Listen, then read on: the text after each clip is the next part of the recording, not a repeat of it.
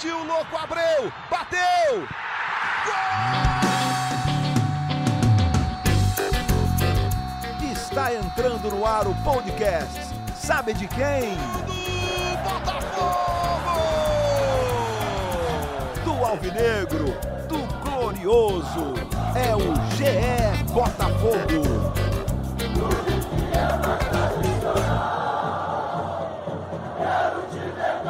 Fala, torcedor alvinegro. Tá começando o episódio 29 do podcast GE Botafogo. Eu sou o Luciano Melo. Hoje vamos falar bastante da saída do Alberto Valentim, concretizada no domingo à noite. Tô com dois convidados ilustres aqui, um setorista desse ano e um setorista do ano passado. Setorista desse ano, Taiwan Leiras. Como é que você tá, Taiwan? Fala, galera, tudo bem? É, uma noite foi agitada ontem, o dia promete ser mais agitado ainda hoje. A gente parou aqui rapidinho para dar um, um informe. Taiwan está atrás de todas as notícias e ajudando ele também está o Fred Gomes, que cobriu o Botafogo ano passado. Como é que você está, Fred? Tudo beleza, Luciano, tudo bem? Tá bom estar com vocês aqui. Taiwan, conta pra gente como é que foi esse processo de decisão da diretoria do Botafogo, encerrado o clássico, que foi péssimo pro Botafogo, atuação muito ruim, dominado o tempo inteiro, podia ter perdido demais do Fluminense, perdeu de 3 a 0.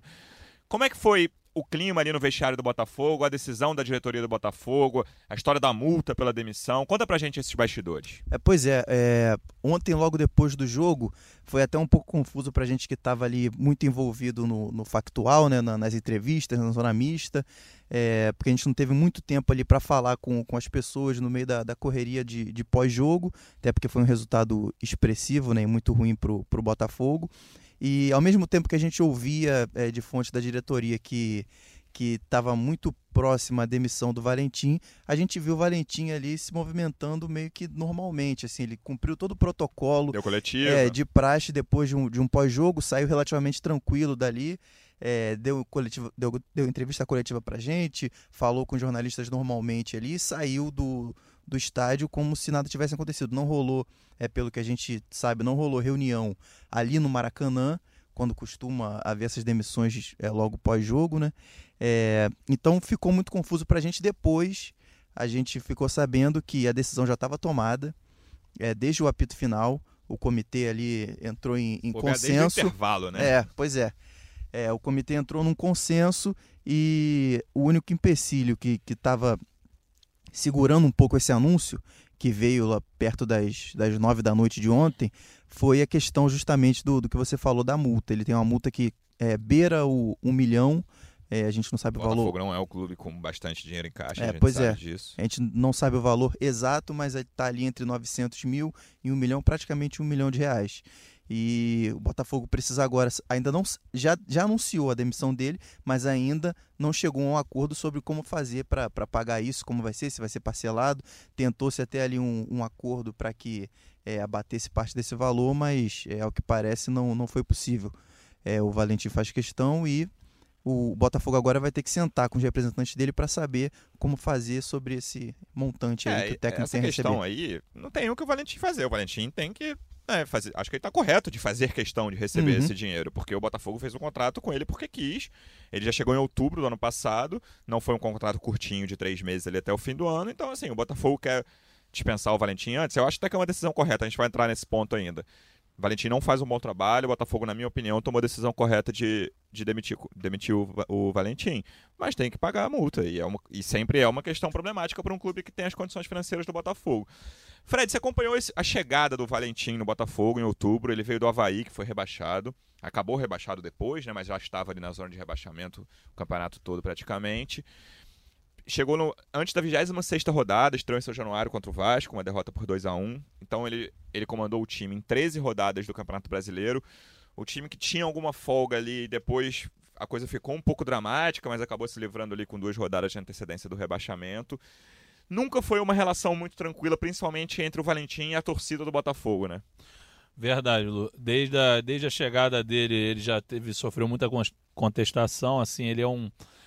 A própria contratação dele, momentos antes dela ser oficializada, momentos não, um dia antes, o Montenegro solta um áudio bombástico após a vitória sobre o Goiás por 3 a 1 E ele fala assim: ah, ele detona o elenco todo e fala: ah, o Valentim ano que vem a gente paga dois salários para ele e manda ele embora de novo. Eu não quero que seja o técnico do ano que vem. Né? Exatamente. Ele já, assim, como o nome dele já foi contestado no ato da contratação, o, o Montenegro deu uma satisfação, entre aspas, para a torcida afirmando que o dispensaria no ano seguinte. Acabou que se consolidou rapidamente, né? No quinto jogo, se eu não me engano, do Botafogo no ano é o quinto, sexto, né? né?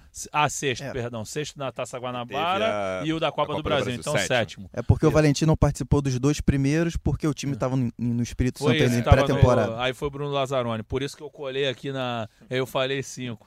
Mas foi isso, por causa desses amistosos aí contra os. Não, por causa dos dois primeiros jogos da Guanabara Sim, que ele perdão, não é estava. que ele não estava, é verdade. E aí o que acontece? É, ele já foi contestado desde o início. E você falou que se salvou com duas rodadas de antecedência, mas a gente comentou aqui no ano passado e tudo mais, o Botafogo não se salvou praticamente por méritos próprios. Ele foi pela incompetência do- dos demais, que Cruzeiro e Ceará. O Ceará se livrou com, Com uma 39, campanha é, né? com a menor, é a menor pontuação que um time já se livrou de rebaixamento. Né? O Sim. Botafogo não chegou aos tais 45 que todo mundo fala para chegar, mas conseguiu se livrar porque o Cruzeiro e o Ceará fizeram campanhas muito abaixo. Não, e dizem assim, sinceramente eu não pesquisei isso que eu achei que não renderia uma matéria pra gente, mas falaram no Twitter também que o Botafogo foi o, o não rebaixado com o maior número de derrotas da, da história do brasileiro de pontos corridos nos atuais moldes. Então você vê que assim, perdeu muito com o Valentim mesmo, assim, e o, e, e o Botafogo tinha um estilo de jogo com o Barroca que era de posse de bola, um, muita gente questionava, achava chato, mas era um pouco mais seguro. O Valentim resolveu jogar no, na ligação direta, ele mudou o estilo do Botafogo, é, ele prescindiu da posse de bola, o Botafogo mudou o estilo e não reagiu Mas bem. sabe assim. que esse é um questionamento que eu faço em geral aos trabalhos do Valentim. Primeiro trabalho dele, vamos falar aqui no Rio de Janeiro. Primeiro Sim. trabalho dele no Botafogo, o trabalho no Vasco, o segundo trabalho dele no Botafogo. Eu tenho dificuldade de identificar qual é o estilo de jogo do Valentim. Eu tenho dificuldade. Eu, eu sei que não é a posse de bola do Barroca, isso ficou muito claro na campanha do Botafogo em 2019, mudou radicalmente a, da- do Barroca pro Valentim. Mas qual é, qual é o estilo de jogo dele, tá? E você que tá esse ano, como você consegue identificar? O, o, o Fred falou em ligação direta, um time que trabalha pouco a bola. Qual é o estilo de jogo do Botafogo? Qual era o estilo de jogo do Botafogo do Valentim? Ô, Thay, desculpa te interromper. A, a ligação direta, principalmente no Diego Souza. Não tô dizendo que tá errado, não. Não, só tô sim, dizendo que é uma coisa que de um jogo faz uma coisa. Nem, nem, é- nem acho que tenha que ter ó, o estilo fixo, a gente, a gente só joga assim. Mas eu acho um treinador sem identidade. Não, pode ser, assim, o que eu tô querendo te dizer, assim, só que em relação à ligação direta que eu disse, que era um- uma tentativa de jogar no Diego Souza para ele é, amortecer a bola e preparar para os homens que vêm de trás. Mas não digo que seja, também concordo contigo, eu não acho que ele tem um estilo, sinceramente. Eu que trabalhei nas duas passagens dele pelo Botafogo. Assim, eu assisti ao, ao acompanhei ele no Vasco também um pouco mais distante, que eu estava na cobertura mais do Botafogo. Mas eu concordo contigo, assim, eu não, não, não vou te dizer assim que nem, ah, ele é como o Jorge Jesus, que é o cara da, da posse de bola, da ofensividade, ou é o Filipão, que é o retranqueiro, que sempre foi, assim, na minha visão. o nem, mano nem me- tanto, Ah. Entendeu? Mas, assim, o- ele não tem, realmente, não dá pra taxá-lo, nem pejorativamente, nem colocar um selo no Valentim, ah, esse é o técnico da posse de bola, entendeu? Eu concordo contigo. E esse ano, né, Thay? O Botafogo, assim, pra mim foi muito simbólico o jogo contra o Vasco. O Botafogo ganhou, o Vasco com o time todo reserva. Ele botou, botou uns titulares no fim ali, se eu não me engano, o Thales entrou. Hum, Cara, o Botafogo, no segundo tempo, ele foi dominado pelo, pelo, Não, pelo Vasco time de melhor. garotos do Vasco, assim. Conseguiu o gol no fim com o Igor Cássio. Esse jogo foi muito simbólico, assim, eu tenho um amigo botafoguense que ele dizia antes do jogo contra o Fluminense, cara, como esse jogo não vale nada, eu queria que o Botafogo perdesse pra ver se o Valentim é dem- seria, pra ver se ele seria demitido. Mas quando tava 3 a 0 no primeiro tempo, ele falou: "Cara, eu não tava falando disso aí não, pelo amor de Deus, não era isso que eu queria. Isso aí é, é complicado". E aí o que aconteceu foi, cara, aconteceu que a torcida do Botafogo desejava, não- a derrota pro Fluminense, mas a saída do Valentim, mas que a maioria da torcida do Botafogo aprovou essa decisão. É, pois é, é, o, o Valentim, como, como o Fred já falou, não contou com, com boa vontade ou com. É, é, com a boa vontade da torcida em nenhum momento, até por conta desse histórico. Ele é um, um treinador que, que, que não, não conseguiu, até agora não conseguiu desenvolver muito bem seus trabalhos, né? Tá só no início de carreira. É, e realmente a gente não, a gente não conseguiu, assim, é, ver o que ele pretendia para o time, assim, qual a cara o time teria. É, a gente ouviu muito ele falando sobre intensidade, sobre, sobre velocidade, até por conta do, do, do elenco que o Botafogo montou. É, um elenco muito jovem, de muitos garotos e, e, e com muitos garotos rápidos também, mas é, não conseguiu sair muito dali. E, e o Botafogo não teve nenhuma uma é, mínima solidez defensiva para poder jogar num contra-ataque, jogar fechado. E o Valentim disse que para esse ano ele pretendia um time é, intenso, nas palavras dele, não só para marcar, mas também para jogar, para ser ofensivo. E isso o Botafogo não apresentou em nenhum desses jogos.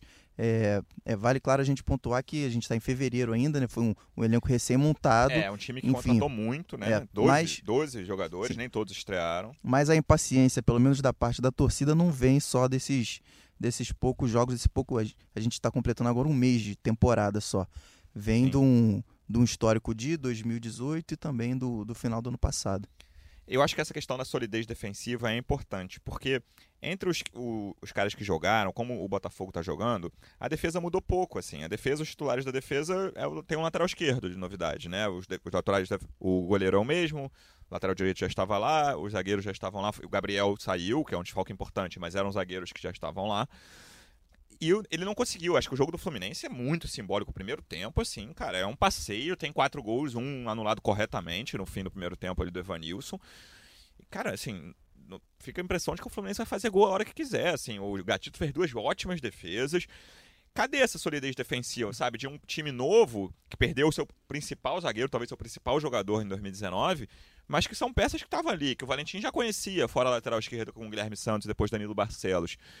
Você fica tentando entender um, um treinador que, que preza por essa coisa da solidez defensiva que você falou. É muito complicado. Ele fica numa situação muito difícil depois da atuação do time contra o Fluminense. É, e o, o jogo de ontem, a gente está aqui gravando na segunda-feira, né? O Isso. jogo de domingo, é, foi bem é, simbólico, assim, foi praticamente uma receita da queda, né? Porque ele já vinha é, sofrendo com o protesto da torcida já há algum tempo. É, a torcida até é, fez questão de, de, de, mostrar insatisfação, até em momentos de festa, por exemplo. A gente estava lá na sexta-feira no, no aeroporto na chegada do Honda e, e, mesmo ali no meio da festa, na empolgação que a gente, que a gente viu que foi grande entre os botafoguenses, eles pararam ali em alguns momentos para pedir o fora Valentim também, é, para xingar é, o presidente Mufarrege, parte da diretoria.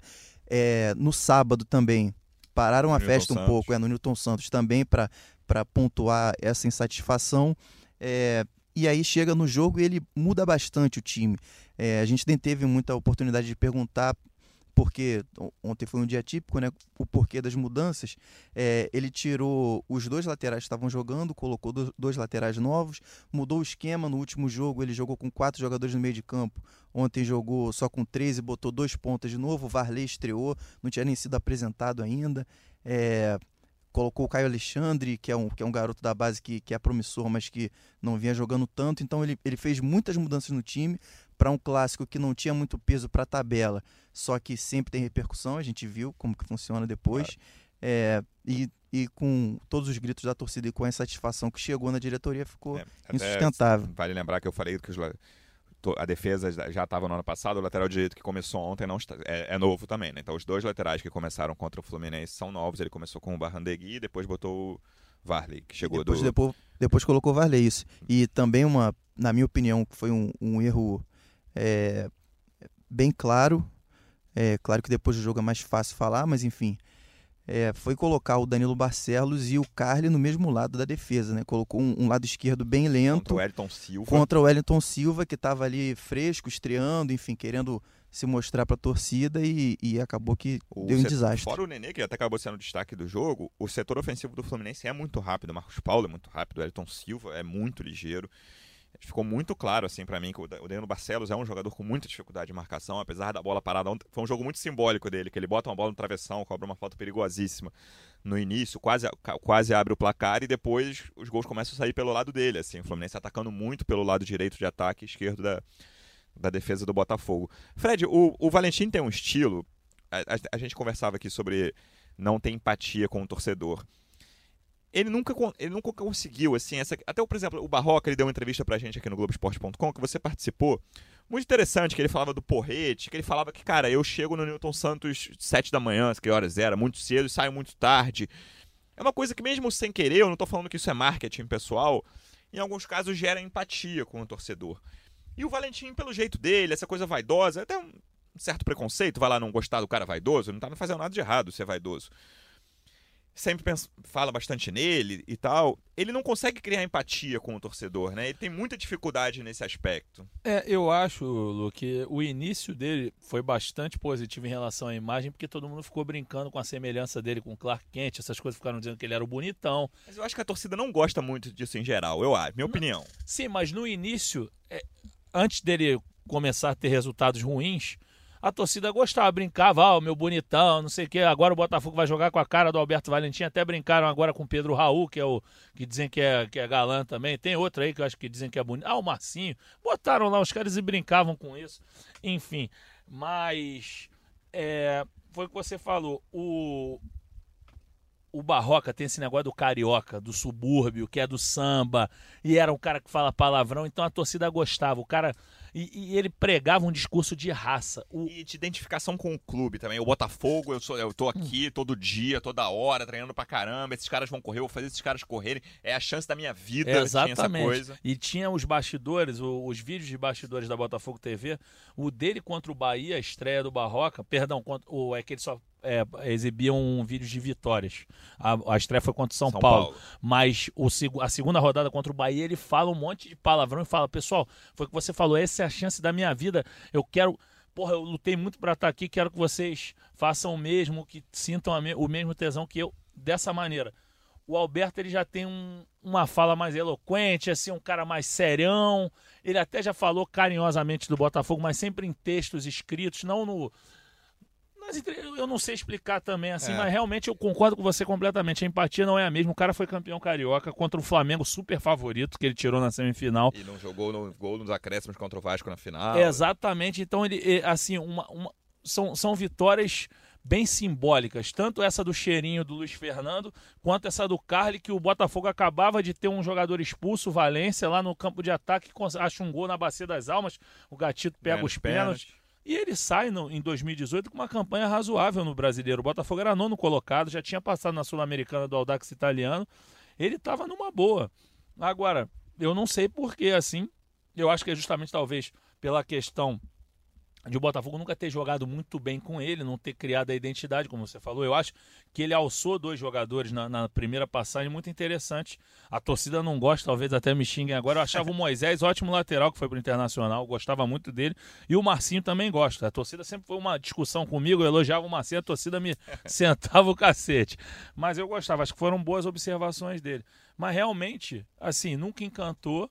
E tem essa questão da falta de empatia mesmo. Eu acho que agora para ele voltar para o Botafogo, acho que só daqui a anos, assim, com outra filosofia, ele tem que se consolidar no mercado, como vocês falaram. Acho que agora talvez ele dê um passo atrás na carreira novamente, tá, como foi no Antes de entrar na pergunta de um milhão de dólares, que, que todo mundo está ouvindo o podcast, é quais são os possíveis nomes de treinadores?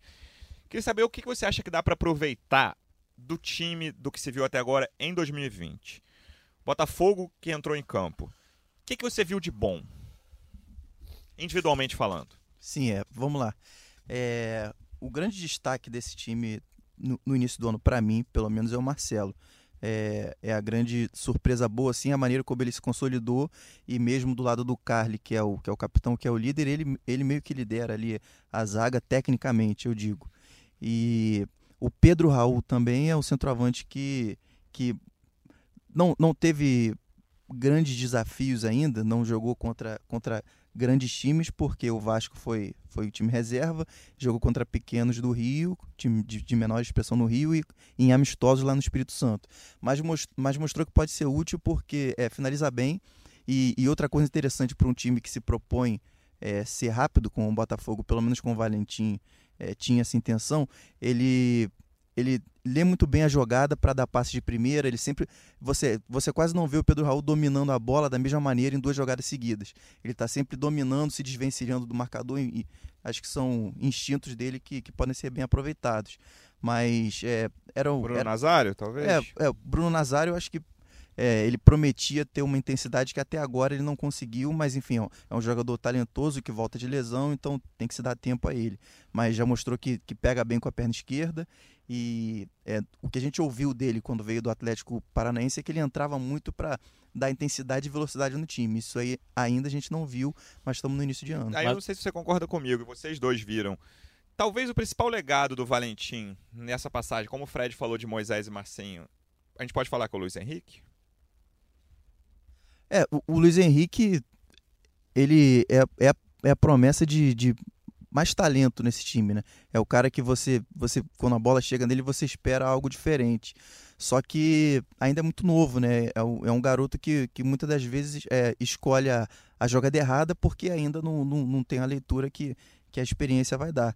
Mas, mas ali no ataque é, é um dos caras que, que mais acha jogadas diferentes. Ele sempre é, vai muito bem nas arrancadas, vai bem num, num contra um e, e consegue aproveitar, principalmente no contra-ataque, nesse espaço que, que o Botafogo quer. É, é um garoto que acho que para o futuro do Botafogo é, o, é, a, é a notícia mais positiva. Taiwan, está com 20 minutos de podcast. Vamos chegar à pergunta que todo mundo quer saber, que todo mundo quer ouvir, que a gente apurou até agora. Tem 17 horas que o Botafogo demitiu o treinador, que o Botafogo anunciou a demissão do, do Valentim, às 9 da noite de, de domingo. A gente está gravando às 2 da tarde de segunda. Quais são os possíveis nomes dentro da realidade do Botafogo? Isso é muito importante lembrar. Assim, quando um, um clube com a realidade financeira do Botafogo demite um treinador, tem uma vaga lá, a gente fica pensando em nomes que eu acho que às vezes ficam muito fora da realidade, assim. O que, que você acha que pode pintar? Não estou falando, a gente ainda não tem informação, senão a gente teria publicado no Globoesporte.com. Nomes no radar do Botafogo. É, eu acho que, é, pelo que a gente tem de, de leitura e, e, um pouco de formação também, que o Botafogo vai seguir é, na busca por, por um nome no comando técnico, na mesma lógica que teve na montagem do elenco é, não tem muito dinheiro para gastar. É um ano que, que o clube já, já se, se propôs a, a se sacrificar bastante em nome da, do, da SA. Então a gente está esperando é, uma aposta, assim como as contratações foram feitas de, de, de, de apostas um nome novo do mercado, que a gente... É, um cara que esteja querendo se destacar, aparecer é, no cenário nacional. Exatamente. O, a gente já ouviu alguns, alguns nomes que possivelmente foram oferecidos, outros que foram sondados, mas nada que, que a gente tenha segurança suficiente para dar para o torcedor e, e sem ser leviano, né? Então. Você viu que o Thay enrolou o torcedor, né, Fred? É, perguntei, falou e disse os nomes aqui, ele falou, a gente ouviu, e Mas tá certo, isso chama-se responsabilidade, claro, Lulu. É, claro. É, o que a gente sabe é que eles estão é, considerando nomes até de fora do Brasil e que é, no momento aqui a gente está gravando são, não são nem duas horas, né? Acabou de passar as duas horas. É, o, o comitê de futebol vai se reunir hoje à tarde para debater e definir um possível nome. E a ideia inicial é que à noite, não, na reunião que envolve toda a diretoria, que semanalmente ocorre nos clubes, entre vice-presidentes, eles já tenham algo para bater o martelo definitivamente. Mas eu acho que dá para dizer, aí você sabe muito melhor que eu, que nomes do porte de Cuca e Carilli dificilmente vão aparecer no Botafogo. Sim. Porque a gente já foram dois nomes que você vê, ah, são dois caras que estão desempregados e podiam pintar. O Cuca tem a identificação com o Botafogo, a gente citou aqui o Barroco, o Cuca tem bem mais até. Mas me parece que o Botafogo vai trabalhar mais com o pé no chão financeiramente falando. Sim, é, a gente já ouviu também muito falar de, de Jair Ventura, é, alguns técnicos que passaram recentemente por, por clubes da Série A também mais jovens, mas é, a gente, pelo que a gente sabe até agora, são duas da tarde, o Botafogo ainda não entrou em negociação com ninguém. É, essa reunião do comitê que vai acontecer agora à tarde vai, vai dar um norte para todos eles. jogos, né? É, vale dizer. É, então, é, é, exatamente por isso que eles têm até uma pressa é, para poder. É, o, o, planejamento já está comprometido, não tem mais como voltar atrás, né? Não com essa mais troca temporada de... é. com o treinador, mas tem esse tempinho. Então, tem esse tempinho de. Pode ser de 10 dias, pode ser um pouquinho menos ou um pouquinho mais, para dar esse tempo para o novo treinador. Então, eles estão com pressa para fechar ainda essa semana. É possível que feche ainda hoje. Não está descartado o nome estrangeiro. Não está descartado o nome estrangeiro, mas é, tu, tudo eles vão definir hoje é, da tarde para a noite é quando a gente vai ficar de olho, principalmente para para saber quando vão surgir os nomes. Mas essa, nessas horas tem muita gente oferecida, tem muita gente querendo cavar também um espacinho, então a gente está com toda a precaução Olha, eu possível. conheço um que sempre coloca o nome aí, mas eu não vou falar, hein? Fred, Ah, vou fechar aqui com um assunto Honda, um assunto um pouco mais agradável para a torcida é, isso alvinegra. é divertido. Por quanto tempo você cobriu o Botafogo? Cobri dois anos. Queria estar nessa história do Honda aí. Você tinha visto, assim, achei muito legal, tanto a demonstração no aeroporto quanto no Newton Santos, que eu- a gente comentou isso no último podcast, esse resgate de autoestima, apesar de, enfim, depois de ter perdido um clássico, ter mentido o treinador, eu achei uma festa que é, principalmente a do sábado, cara, sábado de sol, aquele sábado clássico de praia no Rio de Janeiro, a torcida compareceu 13 mil pessoas ao Newton Santos para receber um jogador que foi lá falar com eles. Foi, assim, uma coisa que fazia tempo que não acontecia no Botafogo. É, foi muito legal, assim, bem diferente do, do que aconteceu nos últimos dois anos que eu cobri, assim. Eu não consegui pegar uma festa dessa. Eu peguei a do Diego Souza, que foi muito legal, mas bem menor. E é um, um jogador internacional, né? Um cara que, pô, tem uma fama no futebol, é canhoto, bate bem na bola, chama atenção. Tem essa história com o Japão, que todo mundo brinca aqui, com, com a língua, com até com as características físicas deles. Então achei que foi muito bacana. Toda a brincadeira dos botafoguenses, o negócio do deu onda por causa do Honda, isso vai dar muito trocadilho. O Fluminense já aproveitou para brincar também. Então, Aquela música do coronavírus é o baralho. É. Você viu? E eu acho que, assim, legal também o interesse dele de se comunicar com a torcida do Botafogo, mesmo com português de Google Tradutor, mas muito bacana. Então, eu achei, foi o que você falou. Eu sei que a derrota doeu no Botafoguense, é, nem tanto para alguns que queriam a queda do Valentim, mas assim, é uma derrota num clássico que, como seu amigo disse no intervalo do jogo, o cara ficou com medo de tomar 6, 7, essa é a verdade. Mas foi um dia muito legal pro Botafoguense. O sábado foi ótimo, o domingo foi ruim, mas o sábado foi de resgate de autoestima, de exaltar o Botafogo, de, de trazer um, um gringo para conhecer o Jairzinho, para estar diante da torcida, de brincar, é, beijar escudo, é, se colocar diante das, das imagens do, do Newton Santos e do Garrincha. Então achei muito bacana. Taiwan, os rivais, assim, ficaram brincando muito no domingo. Ah, o Honda no Maracanã ficou arrependido e o caramba. Mas esse tempo talvez seja importante também, né? Quando ele chegou, ainda não sabia se o Botafogo ia jogar as fases finais do, do turno ou não. Enfim, foi eliminado no sábado, antes de entrar em campo, no domingo. Com um novo treinador, eu acho que é importante o Botafogo fechar isso logo, né? Como você falou, tem, na minha opinião, tem que fechar essa semana, com certeza. Enfim, acho que até terça ou quarta no máximo, né? na forma como eu vejo para ele ter essa adaptação, já com o novo treinador, em vez de ter um treinador balançando que podia cair depois do primeiro jogo dele. A gente não sabe como ele está fisicamente, mas ele estava jogando até dezembro, não é um tempo muito grande parado. Ele saiu do Vitesse no fim de dezembro. Talvez, assim, por linhas tortas, isso seja importante para a adaptação do Honda e ajude a adaptação do Honda inicial, que não é fácil. Um jogador do Japão, tudo bem que ele rodou muito, jogou no México, jogou na Austrália, fora os países europeus em que ele já jogou. Mas não é fácil o cara chegar no Brasil, pô, conhecendo nada da língua portuguesa. Ele falou lá, conhecia prazer, obrigado, Botafogo. Mas fala bem inglês. Talvez essa questão ajude essa adaptação inicial dele. É, pois é, como você disse, por linhas tortas pode ser uma chance, até não só pensando no Honda, mas em todo o elenco, de contratar um treinador que, que possa ter um pouco mais a ver com as características desses jogadores, né? E, e, e principalmente do que, do que a torcida e o clube querem como, como futebol, né? Ficou claro que, que o Valentim não era isso. É, o, o Honda já, já falou na entrevista que ele pretende estrear entre duas e três semanas.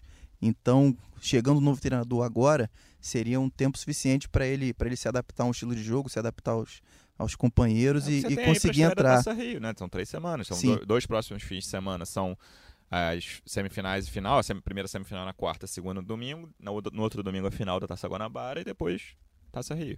É, e, é- e, e é uma oportunidade também grande para todos esses garotos que estão no elenco, né, de conviver com, com um cara desse nível que já, que já jogou é, nas melhores ligas do mundo, né? E para além dele, só um adendo rápido, também o Gabriel Cortez estava lá ontem no Maracanã. Isso. Ele é outro reforço que ainda não foi anunciado, mas já fez os exames, está tudo certo. E sobre o, o Honda, ele está fazendo os exames agora, na parte da manhã, é tarde. É, ele deve assinar o contrato hoje ou amanhã. É, já tem um, um, um termo, uma, um- uma espécie de obrigação já entre ele e o Uhum. Botafogo assinado, é a depender dos exames. Dando tudo certo, ele assina o contrato normalmente e começa a treinar. Hoje ele não deve aparecer no Newton Santos, mas a partir de, de amanhã, os próximos dias, já- a gente já deve ter o, o Honda lá treinando com o time. Jogo rápido porque o Taiwan tem que apurar, o Fred também está ajudando aqui nessa apuração de novo treinador, dessa situação de bastidores do Botafogo. Fred, muito obrigado pela volta rápida aqui ao Botafogo, amigo. Ah, foi um prazer falar com a torcida do Fogão mais uma vez. Entendeu? Até aqui durante a minha participação, a gente ia recebendo, você falou que eu tô dando uma força pro, pro Taiwan e assim, a gente está conversando desde cedo, eu e ele, o Cuca, já duas pessoas negaram pra gente Uhum. assim, mas cara, um, um dos, dos meus amigos aqui falou furada a informação do Cuca. E espero que depois não venha o Cuca para queimar a gente aqui, mas, mas aí a culpa é deles. Futebol é dinâmico. Entendeu? Mas, exatamente. Mas, assim, é, eu, acho, eu acho difícil mesmo a questão do Cuca. E o estrangeiro, que eu, o Thay tem escutado, tem gente que fala que sim, tem gente que fala que não.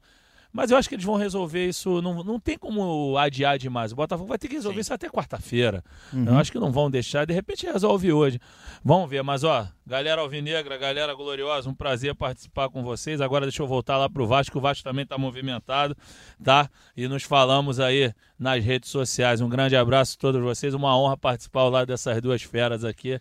Do Tai, que já trabalhou comigo em outra época também, mas nunca pude ser parceiro dele de clube. Um dia eu teria essa honra. Taiwan, muito obrigado, parabéns pelo seu trabalho. Vai lá apurar, obrigado pela participação, amigo. Valeu, fiquem ligados no Globoesporte.com que a qualquer momento pode ter novidade. Valeu, pessoal. Um abraço, até a próxima.